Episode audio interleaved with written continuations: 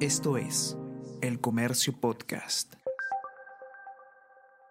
Buenos días, mi nombre es José Manuel Romero, periodista del Comercio, y estas son las noticias más importantes de hoy, lunes 13 de noviembre.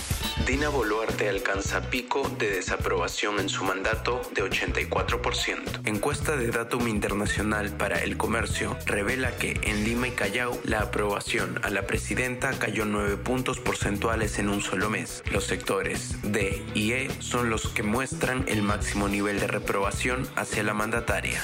Exprefecto habría pedido dinero para partido del hermano de la presidenta. Noriel Chingay y sus allegados exigían entre 3.000 y 5.000 soles a postulantes a subprefectos en Cajamarca, según relató un testigo. Este diario reveló en junio que Nicanor Boluarte organizaba un partido con funcionarios del gobierno.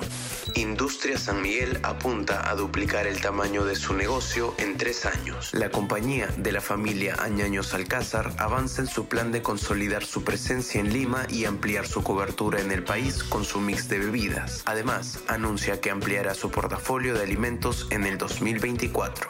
Milei y Massa se midieron en el último debate en Argentina. El peronista y el libertario expusieron sus propuestas a siete días de la segunda vuelta electoral en Argentina, este 19 de noviembre. Milei y Massa debatieron en Buenos Aires sobre economía, educación, trabajo, salud, entre otros temas. La U celebró la estrella 27 ante 50.000 personas en ATE. Con Fossati, Ureña y Quispe como los más ovacionados, Crema celebraron el título en su casa totalmente llena. Corso cedió la capitanía a Carvalho para que Portero levantara el trofeo en su despedida. Si eres suscriptor activo de El Comercio, no dejes de participar de nuestra próxima experiencia de cata y maridaje con lo más selecto de las bodegas de vino Virtute. Inscríbete hasta este 14 de noviembre en nuestra web.